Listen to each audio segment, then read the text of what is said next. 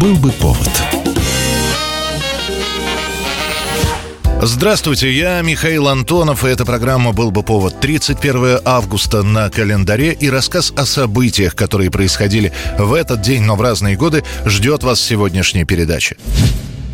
1918 год, 31 августа, Петроград и Москва переживают два покушения. В колыбели революции 22-летний Леонид Канегисер стреляет и убивает председателя Петроградского ЧК Моисея Урицкого. В Москве после выступления на заводе Михельсона, садясь в машину, ранение получает Владимир Ленин. На него, по официальной версии, совершает покушение эсерка Фани Каплан. В него стреляли! Врача! Бульбулин! Владимир Дмитриевич! Несчастье! Ранен Владимир Ильич! Да, у себя в квартире. Нужны бинты идет.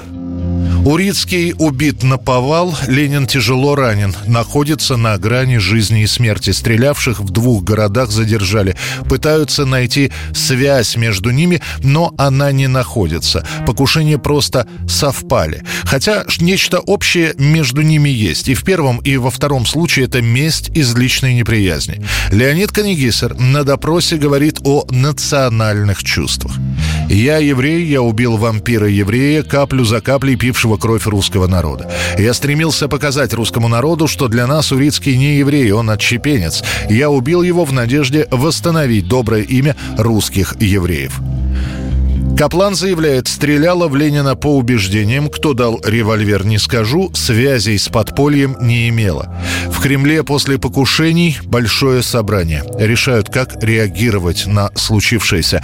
Параллельно с этим собравшимся каждый час сообщают о состоянии здоровья Владимира Ильича. Версия про отравленные пули не подтверждается, и вообще серьезные, жизненно важные органы не задеты.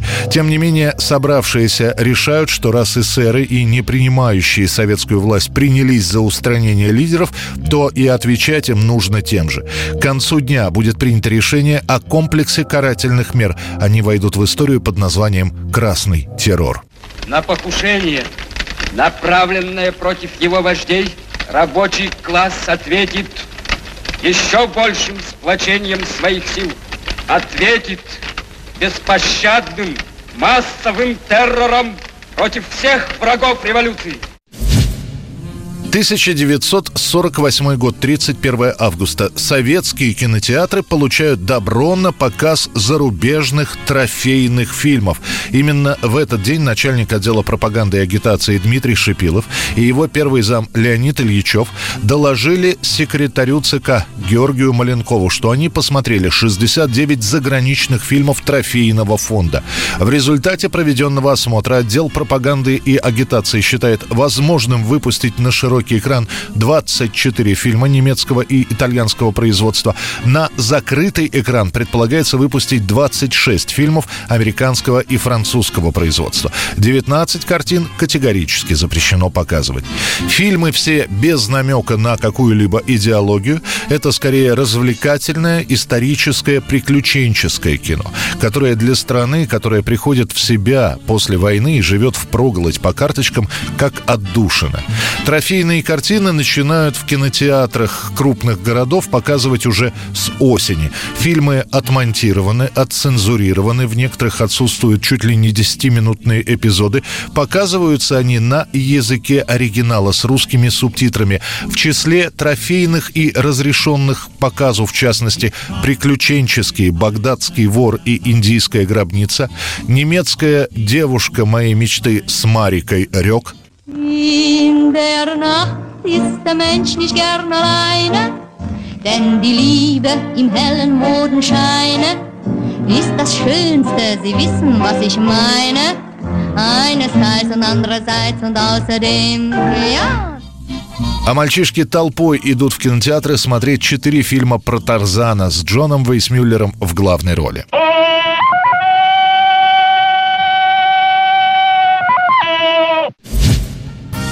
1975 год, 31 августа, спустя 11 лет после начала своего существования, разрешение от властей на первые зарубежные гастроли получает бывший Московский театр драмы и комедии, а ныне театр на Таганке. Таганка едет в Болгарию. Первоначально планируется, гастроли займут всего 12 дней, берут только проверенных, перепроверенных актеров. Некоторым, которые заняты в спектаклях, так и говорят, извини, старик, ты неблагонадежен. Везут четыре спектакля в Болгарию, в трех из них занят Высоцкий. Это «10 дней, которые потрясут мир», это «Добрый человек из Сизвана» и, разумеется, «Гамлет». Побродить по Варне или Софии артистам театра на Таганке практически не дают. Все расписано по минутам. Репетиция, съемка на телевидении, запись на радио, встреча по партийной линии, вечерний спектакль и так далее. Высоцкого все время просят спеть. Он иногда соглашается, иногда деликатно передает слова своим коллегам Ивану Дыховичному или Леониду Филатову. Из э, сидящих здесь четверых э, людей каждый из нас делает что-нибудь, кроме того, что он драматический актер. Я начну сразу по порядку. Леонид Филатов. Кроме того, что он актер нашего театра, он пишет стихи, он поэт, занимается этим давно, печатался, довольно много. Сейчас начал печататься по второму кругу в Москве. Несмотря на пристальный надзор, Высоцкий даже запишет в Болгарии пластинку. Это будет первый полновесный альбом Владимира Семеновича. В СССР Высоцкий на пластинках выходил лишь пару раз, да и то в виде миньонов. Записываются ночью, практически подпольно. Сам Высоцкий думает, что ему, если кто-то об этом узнает, влетит, и ему лично, и худруку любимому в частности. Чуть позже выяснится, что о записи знал Болгарский комитет госбезопасности а разрешение на нее давал чуть ли не сам руководитель болгарской компартии Тодор Живков. 1991 год, 31 августа. На волне победы над Путчем, а эта победа празднуется уже больше недели, на фоне запрета выхода газеты «Правда» и все более и более критических статей в отношении коммунистов, реорганизуют главный орган безопасности страны – КГБ – в этот день объявлена деполитизация этого ведомства. Дескать, пусть комитет остается и занимается именно безопасностью, а в политику не лезет. Тем более, что бывший глава КГБ, один из путчистов, Владимир Крючков, уже своим примером доказал, что это значит заниматься политикой. Теперь Крючков от работы отстранен, реформу в КГБ проводит назначенный несколько дней назад Вадим Бакатин мы сверху упрощаем вот этот переход от никому еще неизвестный переход построения постсоциалистического рынка, который в истории не удавалось никому, построение, так сказать, ну, демократии после тоталитаризма. Это, это очень сложно. Тут, мне кажется, нужно понять, что это очень длительный, долгий период, что это действительно эволюция, и надо было бы избегать таких революций, которые у нас на нашем пути уже встретились и, в общем-то, собственно, смогли только разрушить определенную систему. Вадим Бакатин оглашает семь пунктов реформы. Раздробление ведомства на несколько мелких. В республиках безопасностью занимаются местные органы. Никакой идеологии. Нужна эффективная борьба с оргпреступностью и прочее, прочее, прочее. По мнению Бакатина, сам комитет должен существовать, но лишь выполнять приказы, а не пытаться быть властью или идти на сделки с кем-то. Вроде бы все правильно, да вот только поздно. Весь сентябрь, октябрь, ноябрь и часть декабря отдел кадров госбезопасности завален заявлениями об уходе по собственному желанию. Бывшие ГБисты идут либо на пенсию, либо в охранные кооперативы. Да и сам КГБ прекратит свое существование уже через три месяца. А еще через пару месяцев уволен будет и новый глава КГБ. Кто вы? Ну, по-моему, сейчас нет пенсионеров какого-то значения, да? Да все пенсионеры, по-моему, никакого значения не имеют.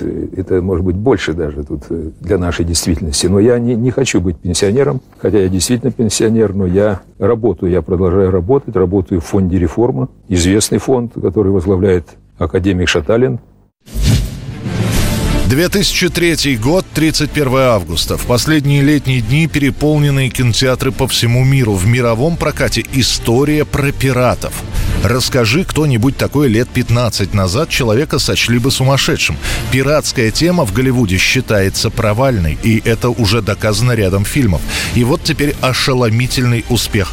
Взяв за основу аттракцион из Диснейленда, придумывается история, которая получает название «Пираты Карибского моря». Украли корабль!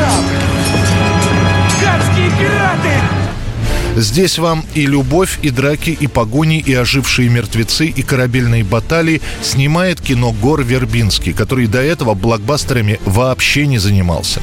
«Пираты» — это его пятая полнометражная лента. Может, поэтому он и не боится ничего. Тем более, что Гор как-то очень быстро поладил с главным продюсером Джерри Брукхаймером и получил для съемок фантастические по тем временам 140 миллионов долларов. В итоге кино понравится и взрослым, и детям. Кто-то следит за главной романтической линией в исполнении Киры Найтли и Орландо Блума. Кому-то нравятся мрачно-сатирические вставки с пиратом Гектором Барбосой и его командой. И буквально всем по душе приходится герой Джонни Деппа Джек Воробей. Капитан Джек Воробей, мой друг. А где же ваш корабль? Капитан. Присматриваю. И вот тут. Сказал, что реквизирует корабль. Я говорил, он не врет. Вот его вещи, сэр. Лента станет одной из самых прибыльных за десятилетие, и дальше продолжения про пиратов будут выходить практически каждые два года, а проклятие с пиратской темы в Голливуде будет снято. Это была программа «Был бы повод» и рассказ о событиях, которые происходили в этот день, но в разные годы. Очередной выпуск завтра. В студии был Михаил Антонов. До встречи.